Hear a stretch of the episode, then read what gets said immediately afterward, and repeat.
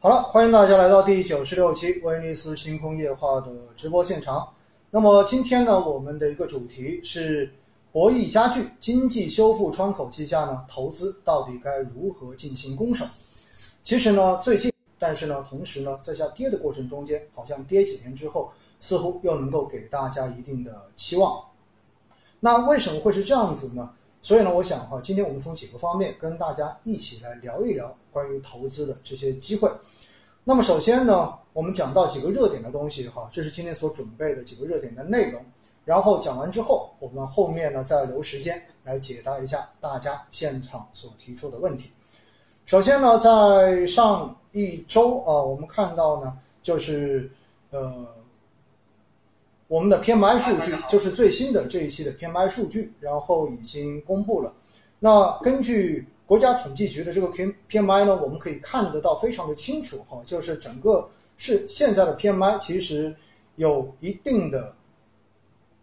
这样子的分化。这个分化出现在什么呢？其实按照正常来理解哈，大家这两天最关心的是什么？关心的是海南的疫情，包括刚才我。嗯，刚开始直播的时候，有朋友告诉我说，好像义乌，哎，疫情也开始慢慢的出来了。但是在这样的市场中间哈，我们会发现，大家正常理解，如果真的有出相关的这样子的事件的话，是不是一般来说大家的理解为，哎，受影响最大的应该是服务业，对吧？尤其是旅游，包括吃饭等等等等。所以呢，如果按照这样子的一个逻辑来理解的话，我们会觉得，在疫情发生的这样子的背景之下，实际上呢，服务业的 PMI 正常来说应该是要变得更差一些的。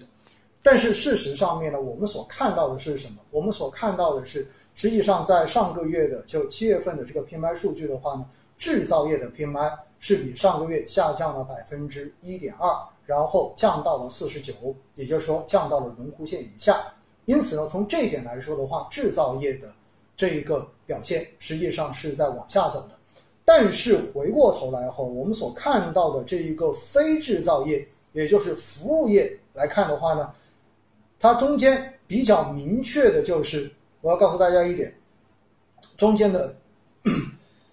一个数据是虽然有所放缓。但是七月的服务 PMI 环比是下降了一点五个百分点，但是仍然为五十二点八这样一个水平，说明其实现在整个服务业的这个景气度是依然在的，并没有像制造业一样直接的掉下去。那为什么这一个事情发生好像跟大家的这个认知不一样呢？实际上哈，我们首先要看到的就是我们自从四月份结束了上海的那一波疫情之后。然后后面国家推出了第九版的新冠的这个防控的手册，那么这个手册出来之后呢，最终对于人员的流通以及物资的流通，可以说是做了非常明确或者说非常精细的安排。因此呢，哪怕出现了相关的这一种疫情散发的疫情，但实际上全国绝大部分地区的这一个流通都是自由的。其实呢，像三亚。虽然说这两天因为疫情蔓延的比较的快，说大概有八万人可能滞留在了三亚上面，但是呢，我们看到现在在朋友圈里面，我有很多朋友仍然在新疆旅游，然后还有很多朋友在云南旅游，所以呢，实际上我们会发现哈，今年应该说从五月份、六月份以来的这一个出游，尤其是暑期的这个出游，其实整体的这个表现还是相当不错的，跟过去的这几年来说的话，应该算是。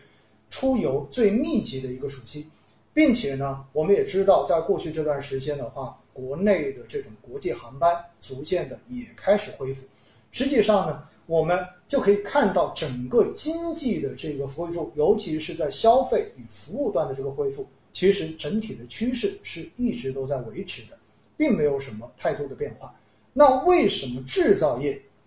会出现降到了五十以下的这个水平呢？其实这个呢，可能更多的是要跟大家讲到两个因素。第一是房地产，房地产的话呢，应该说是七月制造业走弱的一个重要的原因。今天早上在周一看一周的这个直播中间哈，主持人也问到我说，哎，为什么上周好像看到房地产跟建筑整体的一个跌幅是比较明显的，然后再往上一周呢，看到当时房地产是一个上涨的状态。实际上，我们知道哈，自从上个月，然后出现了这个房地产断供的消息之后呢，一度形成了大家对于整个房地产企业的这种担忧。但是呢，实际上哈，我们可以看到，不管后面如何的来保交楼，然后包括有传言会要出房地产的基金，来作为一个纾困的基金，来保证整个房地产不会出现大的系统性风险。但是呢，我们所看到的数据是，现在整个房地产一定是在行业在往下走，不管是从销售数据来看也好，还是从其他来说，应该说是明显的在往下走。那我们所看到呢，实际上呢，三十大城市的一个商品房销售，虽然在六月下旬出现了比较明显的改善，但是七月份之后大幅回落，而且七月份以来中小城市商品房销售也有所回落。因此，在这种情况之下呢，整个房地产的投资走弱，带动了制造业的整体走弱。而且呢，在二十八号的政治局会议上面，那么有强调因城施策，然后用足用好政策工具箱，支持刚性和改善性住房的需求，压实地方政府责任，保交楼稳民生。所以呢，预计保交楼将会成为下半年呢房屋竣工的这一个。非常具体的一个政策的要求，但是在讲这些之前，仍然强调了一点，叫做坚持房住不炒的定位，坚持房子是用来住的，不是用来炒的的定位。所以在这样的情况之下，哈，实际上大家对于房地产在下半年会不会有一个非常明显的转暖，甚至于这一个下滑的趋势能够真正的能够彻底的扭过来，其实都还是存在着比较大的这种疑虑的。所以呢，在这种情况之下，我们说房地产上下游的这个产业链也非常的长，因此呢，对于整个制造业的 PMI 应该说形成了比较大的拖累。我们基本上现在看下半年哈，就是整个经济如果认为它承受比较大的这种复苏压力的话，其实最大的担忧仍然也是来源于房地产。只要房地产仍然在往下，那么经济复苏的这个压力其实。基本上就不会有太明显的这种减弱，所以呢，这一点希望大家是要了解到的。然后另外呢，我们就还要讲到一点哈，其实现在整体来看的话呢，外需的这个回落，应该说也会对制造业的走弱产生一定的贡献。虽然今天我们看到了就是有出口数据出来，应该说是超预期的好。那么一方面的话呢，确实也是因为海外，然后供应链方面仍然在出一定的问题。但是大家不要忘记了，因为在过去两天，我们看到美国呢公布了最新的一个非农数据，是超预期的好。而非农数据超预期的好呢，意味着海外的经济现在其实仍然处在一个比较过热、比较热的这样的一个状态之下。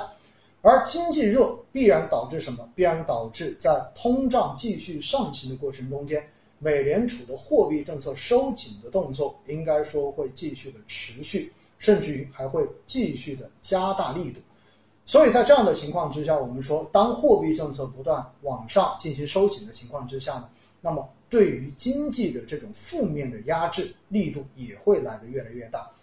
因此哈，我们说虽然非农数据出来之后确实超预期的好，让大家觉得哎好像衰退暂时没那么快了，但是呢，衰退的这种预期反而会在市场上面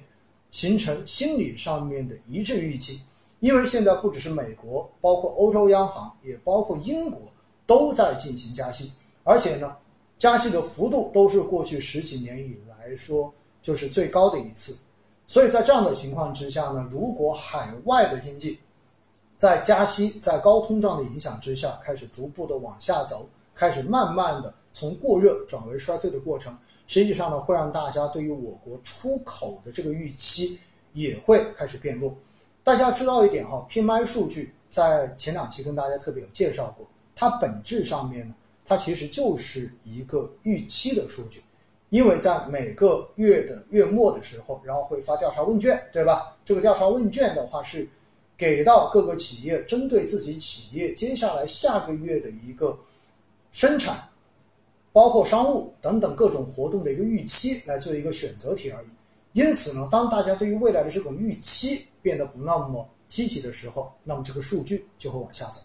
所以呢，这是为什么我们说制造业 PMI 会回到了荣枯线五十以下的一个原因。但是呢，整体来说哈，应该说整个 PMI 所反映的经济信号其实并不差。因为实际上呢，我们看到疫情现在对于经济的整体的这个扰动是在逐步的减弱的，并没有像之前一样，对不对？就是动不动然后就全域都开始做静态管理。现在只是说，当有了比较明显的社区的这种传染的时候，可能才会做。而且呢，现在对于就是流动中间的这一种呃各种不同风险类别的这种区分，然后其实呢，也仅仅只对部分的。就是不得不进行相应的这种限制的，才会做出限制。因此，在这种情况之下呢，应该说消费和服务的这种高频数据继续支持着消费服务的这种改善。而消费现在其实对于我国来说是一个非常非常重要的经济复苏的支柱。因此呢，在这种情况之下哈，我们说基本上这一块其实大家对于消费这一块应该不用过于的担心，而。整个制造业，我们刚才说了，对于房地产，我们现在确实是没办法，它现在就在这个周期中间，所以呢，这两者哈可以说形成了一个对冲。而回过头来，唯一的一个变数可能就在出口，因为我们知道拉动经济增长的三大需求、三驾马车，无外乎就是什么出口、投资跟消费，对不对？那既然现在投资房地产的投资可能会往下走，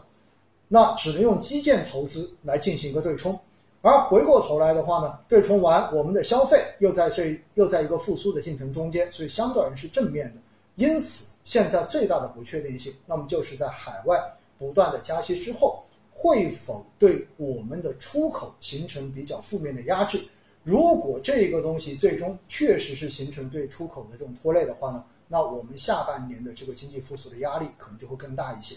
但是呢，从刚刚出台的这一个七月份的进出口数据来讲的话呢，应该说还是比较有韧性的。因此呢，我们说现在国内经济下半年的一个复苏的这个态势，应该说还是能够延续。所以，按照以前我们所讲的这个逻辑来讲，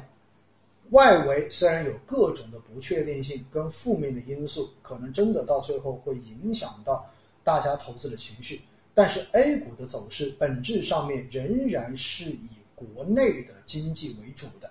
所以呢，主要受国内经济复苏的一个状态的影响。那如果我们的复苏的态势能够继续的维持，那就意味着 A 股其实在下半年整体的一个支撑应该说是存在的。下半年 A 股要出现大跌的这种可能性，或者出现连续阴跌的这种可能性，我个人觉得应该不会太大。所以呢，回过头来的话，四月二十五号、二十六号的那个低点，大概率应该就是今年年内的这个低点。但是现在如果说过来的话，下半年会不会有很好的这种系统性行情呢？会不会有，比如说下半年我们说大涨，哎，整个市场大涨这样的行情呢？说实话，我个人觉得哈，这种概率应该也不大。原因很简单，一方面的话呢，对于政策来说，哈，就是下半年的这一种增量的政策，我们估计的话呢，就是大家要在等的话，应该不会有太大的这种预期。为什么呢？这边跟大家稍微的讲一讲哈，就是政治局会议定调下半年经济，这是我们今天讲到第二个话题。那么会的这个定调是什么呢？定调是大家听好了哈，是基本上我们说。增量政策出台的这一个概率应该是会大幅的下降，比较少。而且呢，增量政策在目前阶段最多只是锦上添花，政策的执行才是下半年宏观经济稳定运行的中流砥柱。而且呢，对于整个政策提了三个要点哈，在增量工具方面，第一，货币政策保持流动性的合理充裕；第二，用好政策性银行新增信贷和基础设施建设投资基金。第三，支持地方政府用足用好专项债务限额。那么在这里哈，跟大家稍微的讲一讲。首先，第一条，保持流动性的合理充裕。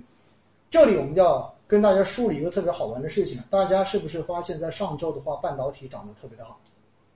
这其实也是我们今天后面要讲到的。新半军，也就是新能源、半导体跟军工这三个明显的成长板块，和传统的喝酒吃药的消费板块，哎，这个来一说起来的话，到底在下半年哪个更具备配置跟投资的价值？有没有可能风格直接又转换到以消费为代表的这一个方向去了？那么，首先我们要讲讲看看哈，其实对于成长股边际影响最明显的是什么？就是流动性是否宽松，这是一个最明显的。那近期哈，我不知道大家有没有关注，现在基本上银行的隔夜利率哈在一以下。而且的话呢，七天的就是 D R 零零七这个值呢，大概在七天回购利率大概在一点四到一点六之间，可以说短期我们所看到的市场的流动性是相当的宽裕。所以在过去这段时间，大家会发现，如果你是买短债之类的产品，收益好像都不好。为什么？因为短期的流动性特别的充足，所以短期利率降得很低。但是呢，在过去这段时间，如果大家有买债券型基金，就是如果你买的是相对而言久期比较长的债券型基金，那么在过去这段时间的收益是相当不错的。其实，在过去这段时间，如果大家关注利率市场，你会发现美国的十年期国债收益率也在迅速往下降，而我国的十年期国债收益率也在往下降。所以呢，在过去这段时间是典型的利率在往下走，市场利率在往下走。而债券价格在往上走的这样的一个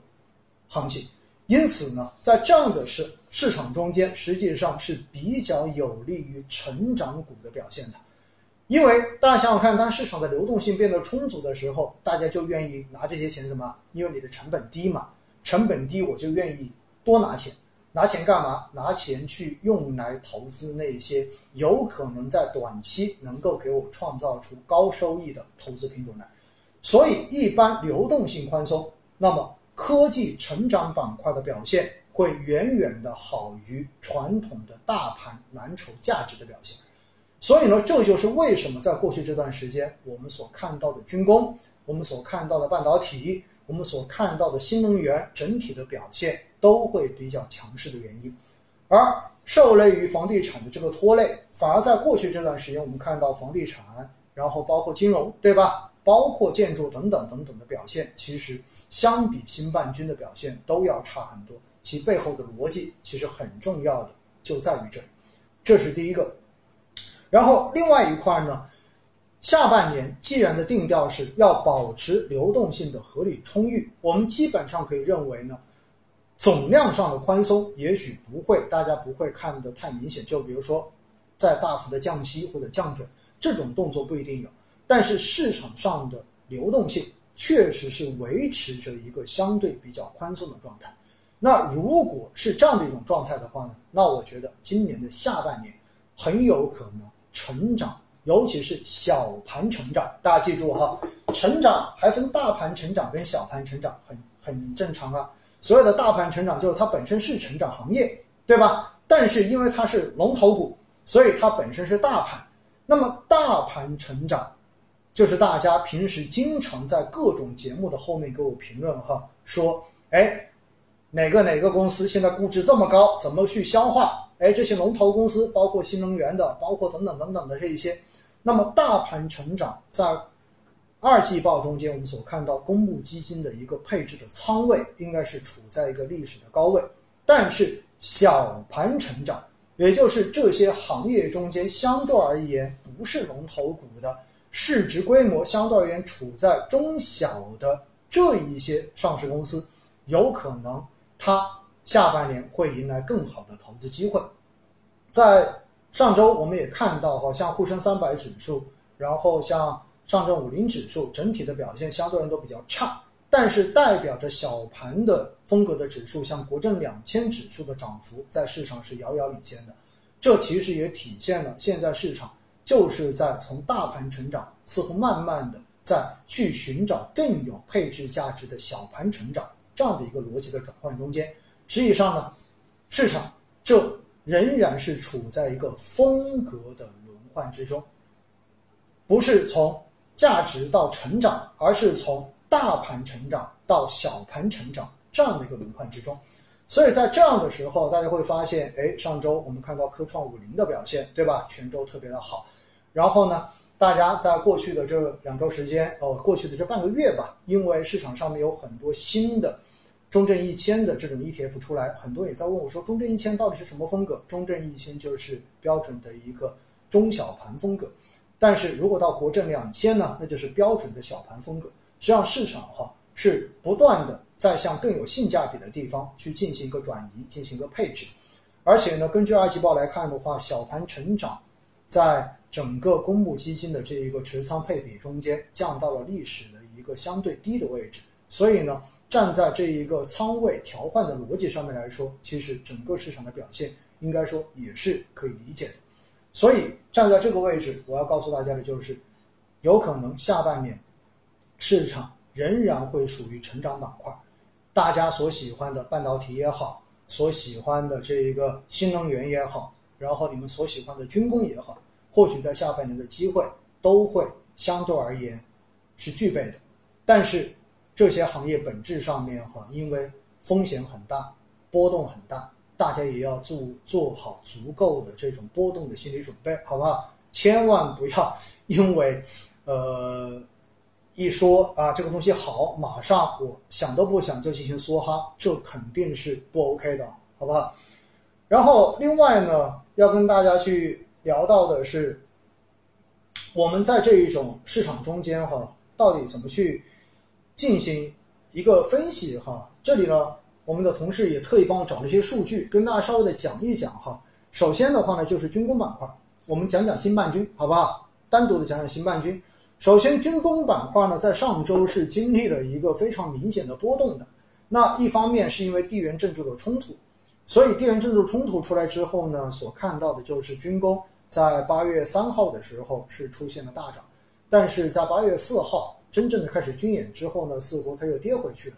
但是呢，我必须要告诉大家一点哈，经历了这一次的这一个事件之后，相信大家对于未来的这一种国际博弈的。环境跟形势，大家都有了非常直观的这种感性认知，所以在这样的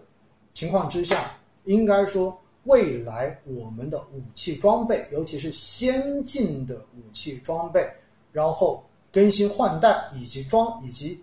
真正装配到位的这个速度，我们可以是预想到的。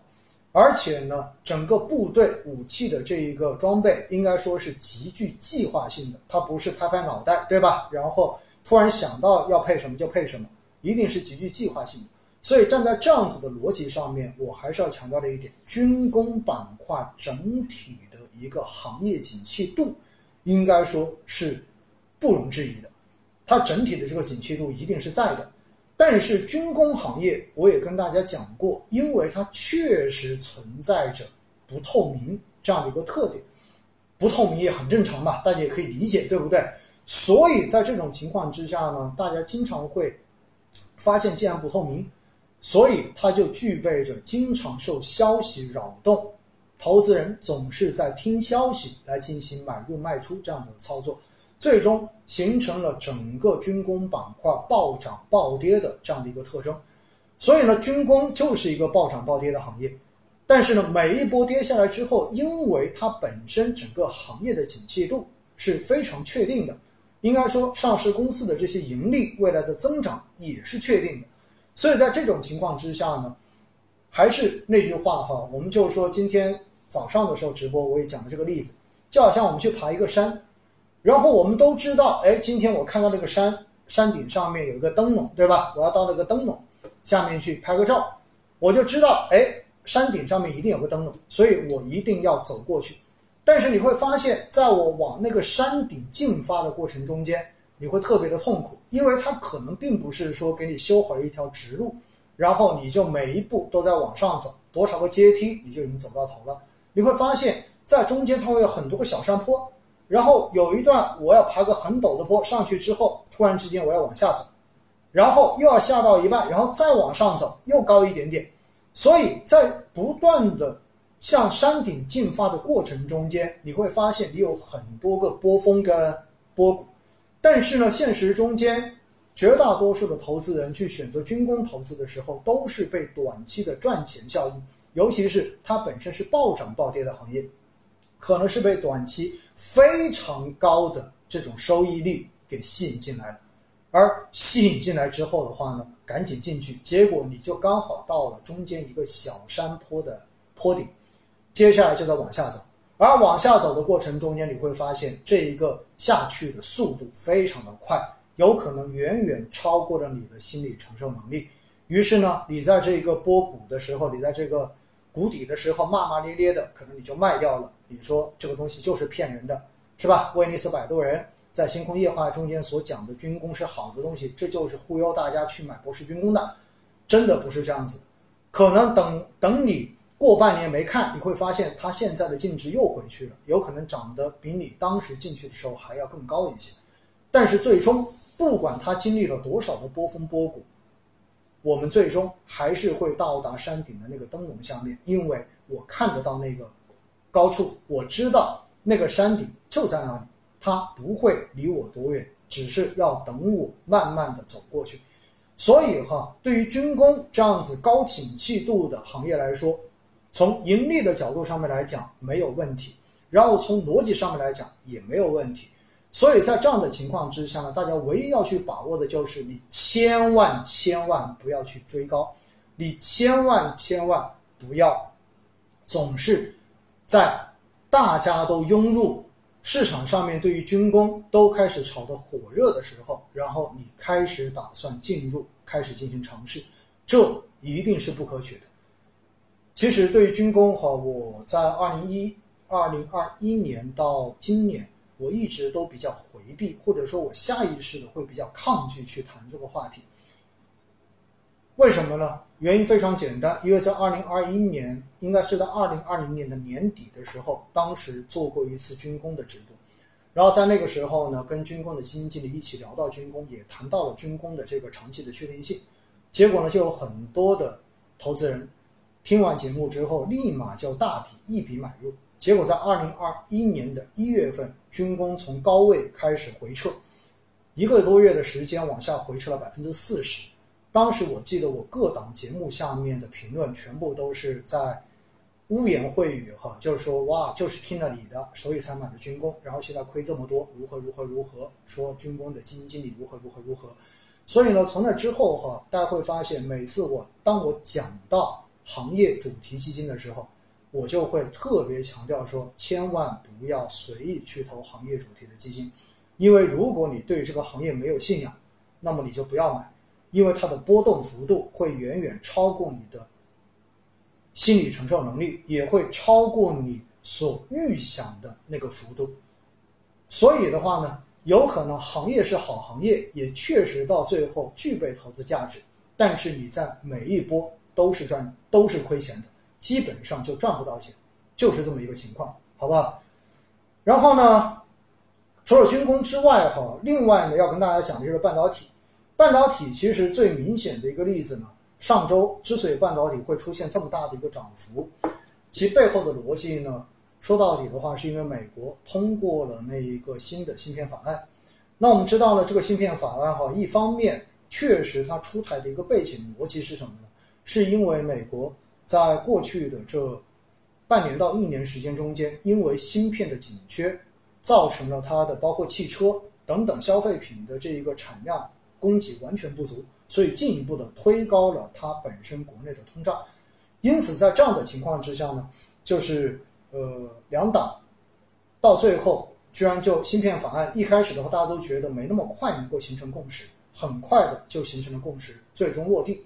那么在明天啊，也就是本周二，应该是在本周二哈，然后，呃，拜登应该就会签署这个法案，正式开始实施。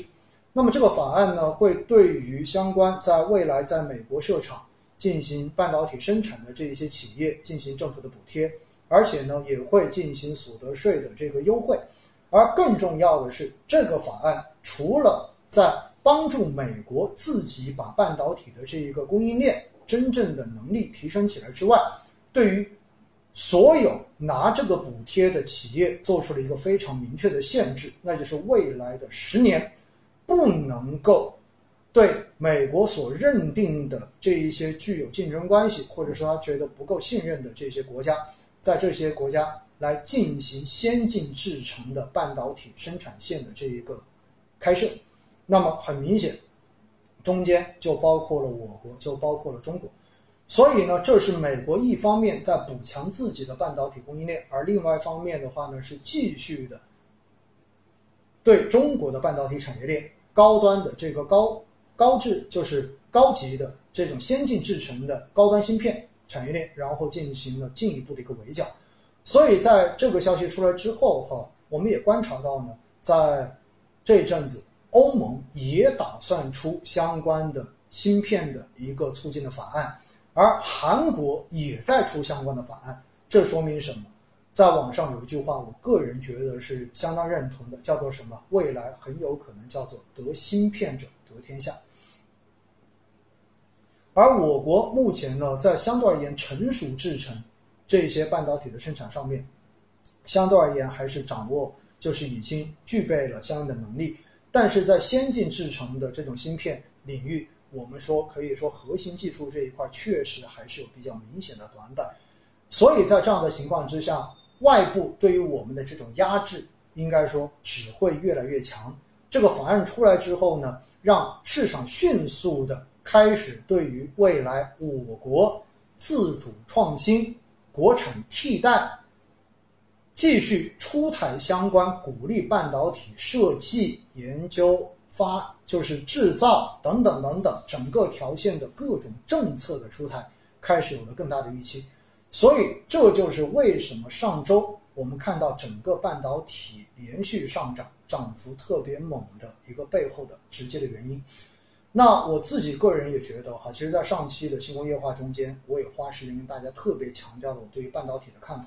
因为呢，我自己选择的行业投资方向其实不多。熟悉我的朋友应该知道，因为我主要是投宽基，对吧？包括沪深三百指数基金，包括中证五百指数基金，包括创业板指数基金，这些我是一直有常规定投的。然后呢，除此之外，我选择的行业方向其实只有两个方向，一个方向就是医药方向，这个大家应该清楚的，我是每周三，对吧？会一个定投扣款。然后另外一个方向是选的什么呢？其实就是选的科技跟半导体的方向。准确的说呢，其实我现在的科技跟半导体，我是有两只基金，一只的话是相对而言混合的，就是它可能包含了整个科技方向，就包含了呃军工，包含了新能源，也包含了芯片半导体。那么这个呢是我自我们公司的博士回报，对吧？肖日锦管的。然后除此之外呢，我也有去定投我们公司的另外一只，就是博时半导体。那么博时半导体在上周哈连续涨了五天，那我。也瞄了一下我的账户哈，因为我定投的时间就是单独定投半导体的时间，并不算太早，所以呢，之前因为上半我大家也知道嘛，有很多朋友在后头问我说半导体怎么一直都不涨，对不对？新能源都已经涨了这么多了，从四月二十七号以来，实际上呢，在之前半导体也是确实跌下去之后没怎么涨，那经过了上周之后，我周末稍微看了一下，也已经开始有比较明显的盈利了。所以呢，我自己选的两个方向就是我自己认可的两个方向，一个就是科技，尤其包括半导体、新能源；另外一个方向就是医药，因为我觉得这些方向都是战略性的方向。医药是典型的长坡后市，对吧？我上周已经跟大家讲过了，因为本身的这个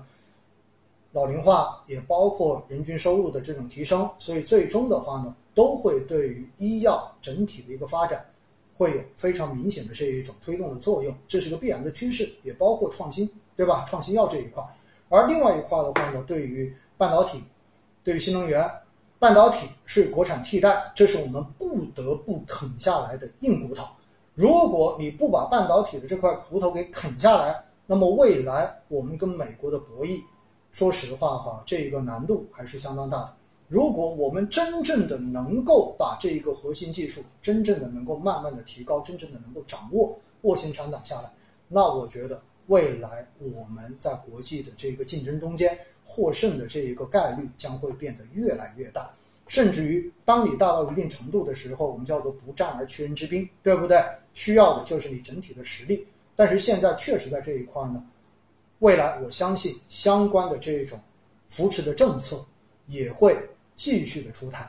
而相关的这些企业，真正具有创新能力的核心企业，在市场中间也会有更大的机会能够跑出来，因为毕竟大家都已经对你掐脖子了，但是市场仍然是需要这些东西的。如果别人都不能卖给你的话，那回过头来是不是意味着国内厂商未来生产出来的这些东西，其实它的这一种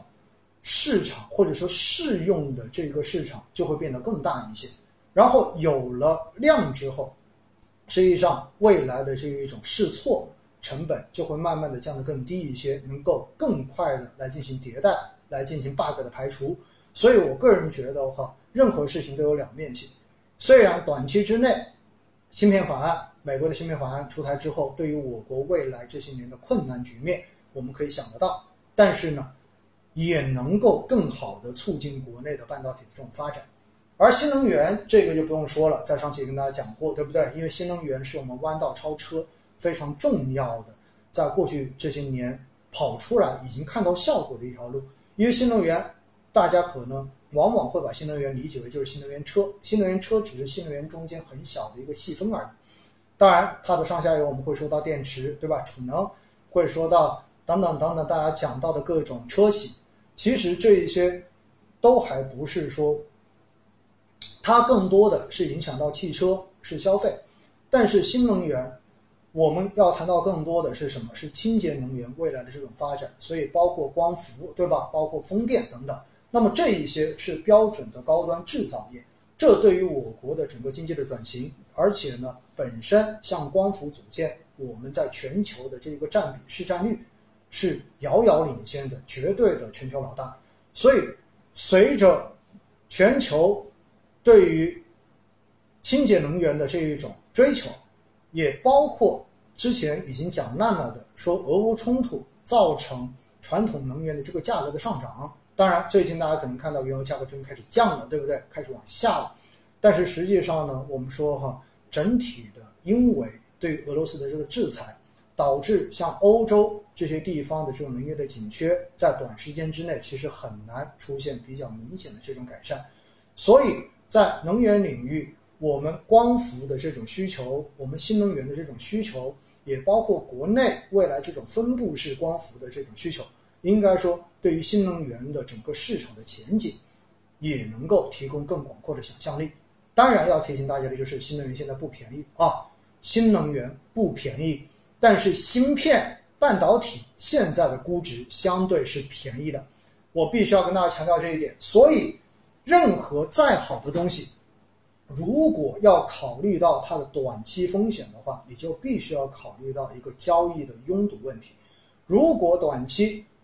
市场的资金过多，然后集中在了某一些高景气的行业，那么未来它要么通过盈利的高速增长来消化估值，要么就要通过价格的下跌来消化估值。其实今年的上半年一到四月份，新能源的这种大跌，在某种程度上面其实就是在进行估值的消消化。只不过呢，因为它确实具备高景气度，在市场看来的话，确定性又非常的强。所以在经济弱复苏的状态之下，会有更多的资金选择去追这一些高景气，而且经过四个月之后，估值已经相对而言没有之前那么贵的新能源行业。这也是为什么从四月底到七月初，整个新能源板块能够反弹超过百分之五十的一个根本的逻辑。因此呢，新能源、半导体、军工，军工本质上面就是高科技。就是成长，所以的话呢，这一些板块哈，在下半年，我个人觉得仍然是推荐大家更多的去关注，但是还是要根据短时交易的拥挤程度，根据估值的这个高低，然后相应的来做出一定的取舍。所以呢，这是要跟大家讲到的。那很多人可能就会问了，那白酒呢，对吧？每次都会有问我说白酒呢，然后。医药，我想已经不用再说了哈。上周说过，刚才我也讲过，我为什么会坚守医药的一个原因。它虽然现在没有涨，但是你也不得不承认，现在整个医疗保健的这个行业的估值已经降到了一个相对低的位置。那至少现在它已经不贵了。但是在医药行业哈，我也要告诉大家一点，像 C 叉 O 啊这些行业中间的有一些龙头股，目前的估值仍然是不便宜的。平时大家经常会关注说，哎，市场中间某某顶流基金经理，对吧？然后大几百亿的这样子的医疗基金，到现在我到底该怎么办？还是那句话，规模过大的基金。到最后，在选择配置资产的时候，他也只能选择相对而言规模比较大、市值比较大的龙头公司来进行配置，所以到最后就形成了一个结果：大资金的这些基金，它不能够轻易的去进行这些减仓。如果减仓的话，那么就会对于整个行业指数形成非常大的这一种冲击，有可能你一边卖，然后它就一边在掉。最终的话呢，形成了你的净值也在跌，然后整个行业指数也跟着一起跌，这样的一个双输的局面。那如果不卖怎么办呢？不卖，那你就只能死守，而死守的结果就是之前本身已经估值非常贵的这一些公司，因为缺乏足够的这种交易，到最后的结果就是你可能价格在下的过程中间，它的估值水平回落的还是比较低的。那这个时候要靠什么？你只能去等它的盈利逐渐的恢复，或者说再等它的这些股价逐步的往下调一些。所以站在这个角度哈，我觉得我可以回应一下，就是在过去这段时间，有蛮多朋友问我的一句话：医药，如果我现在认可它的投资价值，我也想要去进行投资的话，我究竟应该选什么样的产品来进行投资？我的建议还是那句话：如果你打算投主动管理型基金，还是要关注一下规模。规模过于庞大的主动管理型基金，当然我指的是偏权益类的哈，因为债券类的规模大没关系，因为债券市场足够大，大家明白这一点。所以它的规模大，跟股票市场的这一种权益类型基金的规模大完全不是同一个概念的。如果大家，去投主动管理的偏权益的这些基金，规模真的不要太大。如果你要投医药主题，我也建议你去选一些规模相对而言比较适中的这样子的主题的基金，可能会更合适一些。那大家可能会问了，多少多少叫做合适呢？说实话哈，最佳的一个操作规模。一般来说，真的就是二十亿到五十亿，你过了八十亿，其实规模就已经开始慢慢的变得庞大一些。如果到了一百亿以上，真正的算下来之后，你会发现市场上面能配的东西，这一个选择面就已经大幅的收窄。关于这个话题呢，其实在呃去年哈，就是市场最热的时候，我记得当时跟大家是反复的去讲过这个话题，但是非常不幸。因为市场呢就是这样子的，只有规模大才有明星效应，有了明星效应，才有广告的这一种光环，而有了这种光环之后呢，反而反过头来又能吸引更多的人去配置这些产品，而配置的这些产品之后呢，又形成了自我的螺旋加仓，然后形成了相关的这一种所持仓的这一些头部的大公司的估值。然后被自己越买越高，最终形成估值的这种泡沫。所以呢，到现在为止，应该说整个医药行业，尤其是那一些大的细分行业的龙头公司，估值之所以仍然很贵，其实背后的逻辑就在于这，就在于这。好吧，这是对于我们说呃讲到的这一个。另外呢，对于食品饮料这一块，很多问我白酒，对吧？那今天呢，也让我们的同事呢去找了一下相关的这一个内容啊，大家稍等，我看一看。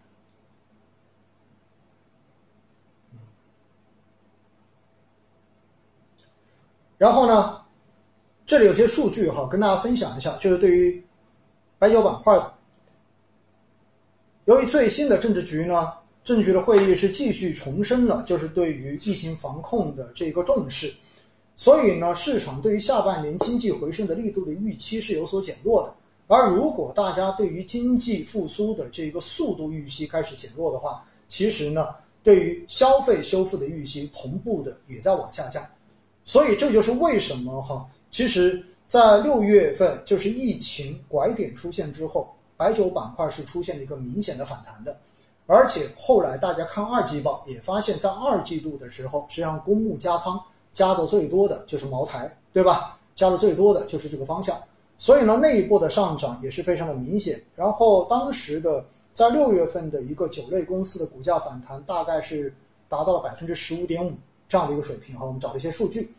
然后，但是七月份以来，因为疫情的反复，那么基本上呢，白酒板块的这一个涨幅又还回去很多了。那么七月以来，白酒板块的下跌幅度呢，达到了百分之九点八，跑输了万德全 A 指数七个百分点。所以我们可以看到哈，整个消费的这个投资的情绪，应该说会跟疫情的这一个发展，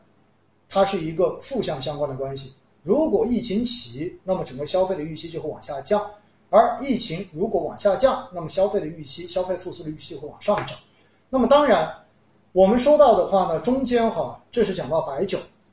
因为白酒更多的是什么？更多的是一种聚会的消费，对不对？但是整体来说呢，白酒应该说，呃，在八月份哈，在八月份，然后白酒板块呢将会要公布就是二季度的一个业绩。那么业绩公布之后，然后包括中秋，马上到了中秋，中秋的旺季也一般是打款发货的一个检验的时间。所以在这种情况之下呢，我们看到在二季度酒企的盈利其实受到疫情的影响是放缓的，放缓之后，在这种情况之下呢，就会存在着这种行情的分化，并不是所有的企业可能都能涨。那么等到中秋的这一个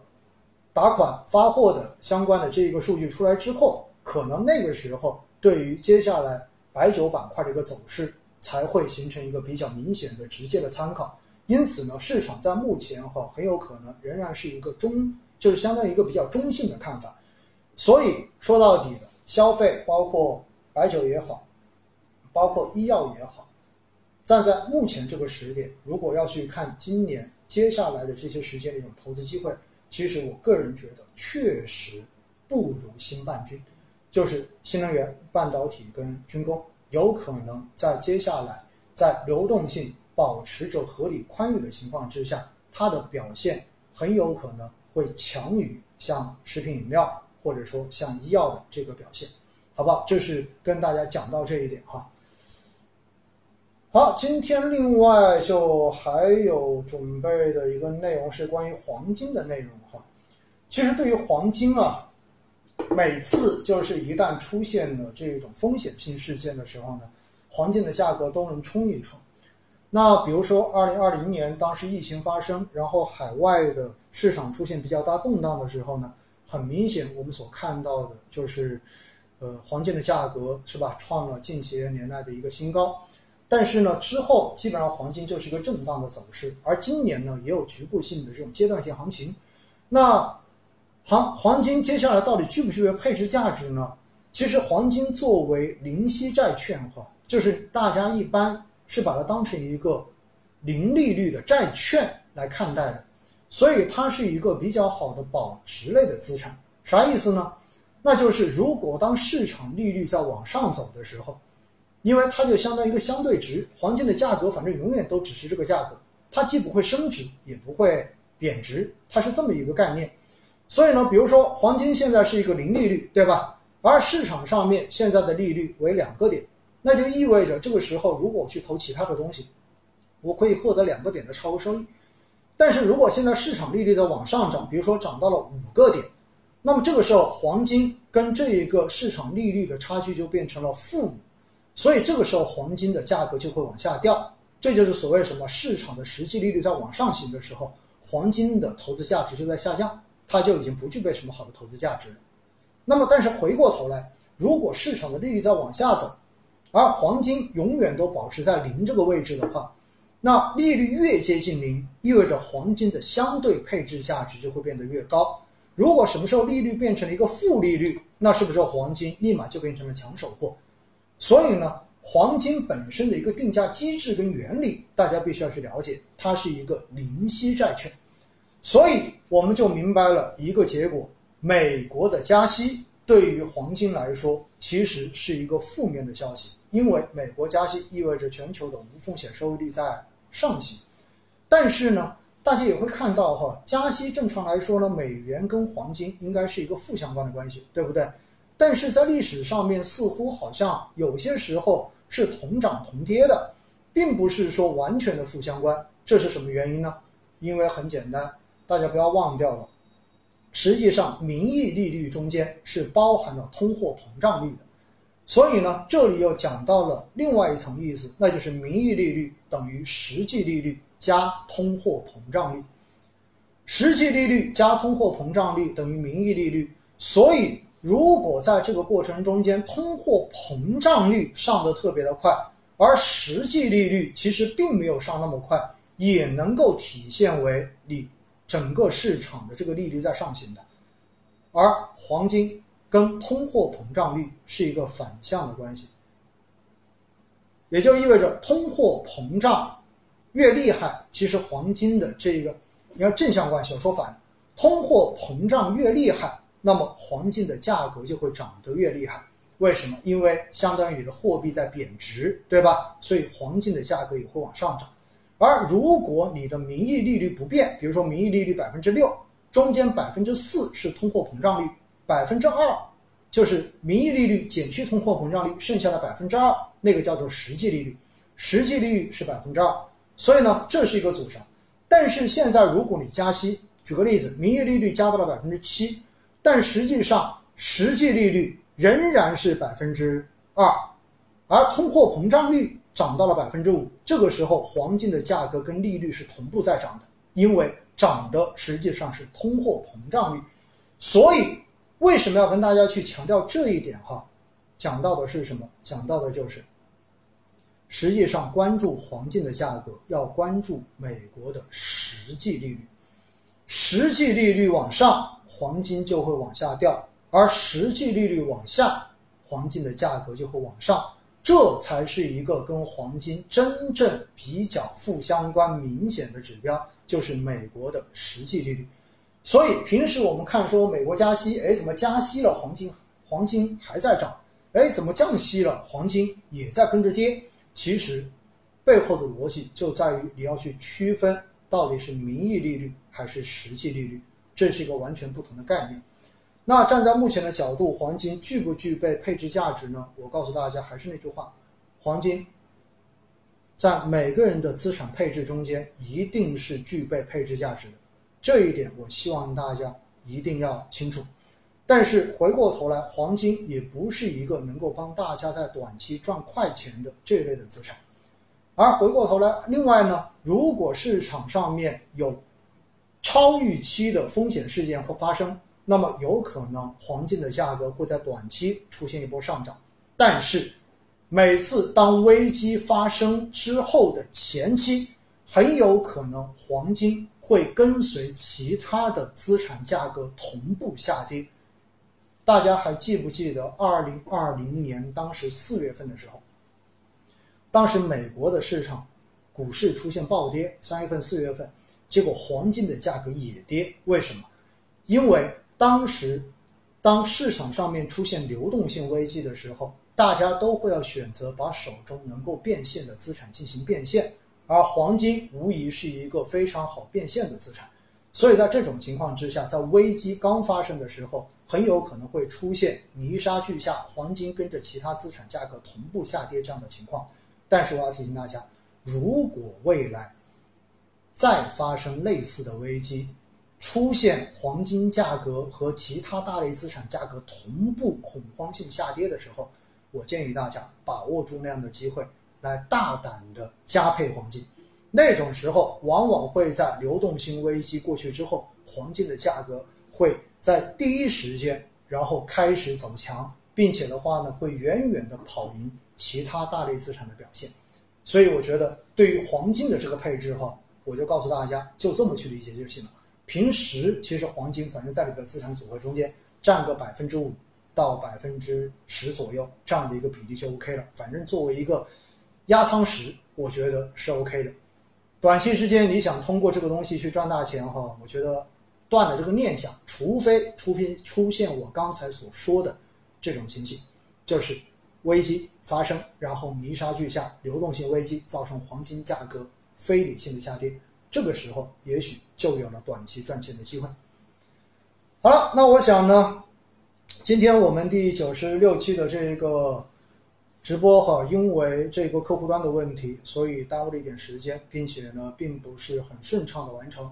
那不管怎么样呢，呃，也算是一次播出的事故了，非常的抱歉哈，跟大家再道一次歉。然后回头呢，我也会让同事们好好的去，呃。检视一下，就到底问题出在哪里？到底是软件本身的问题，还是配合流程中间出现的问题？但是呢，也感谢大家的理解与支持。呃，也希望哈，今天所讲的这些内容，还是能够帮大家去解决一些心中对于短期市场热点的一些疑虑，包括对于未来投资的一些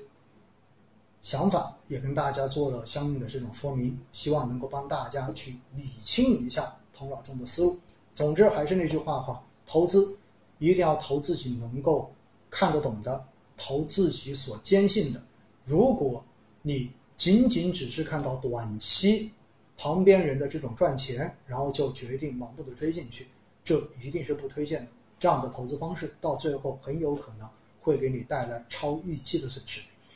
好了，非常感谢大家哈。最后呢，还预报一句哈，呃，在本月八月二十号。第二期的《博士老友记》将会要在青岛举行。那么我们第一期是在七月份，对吧？当时是在长沙举办的第一期。所以呢，如果你是青岛的朋友，你或者说你在山东，在附近，你有兴趣去参加我们这个线下的这种比较轻松的投资沙龙活动的话呢，那么欢迎大家关注我们的公众号，就是“投资知识一号事务所”。然后今天晚上的这个推文就是有一篇报名的链接，然后大家直接点那个报名链接进去报名。报完名之后呢，在接下来的这一两周时间，我们部门的小伙伴会直接根据报名的情况跟您打电话确认时间跟地点。那如果你有兴趣的话，如果你一直都是威尼斯星空月画的老朋友的话，而且你又在青岛，那么。希望八月二十号，我们可以有机会在线下、线下版的这个老友记中间，跟大家面对面的进行交流。谢谢大家。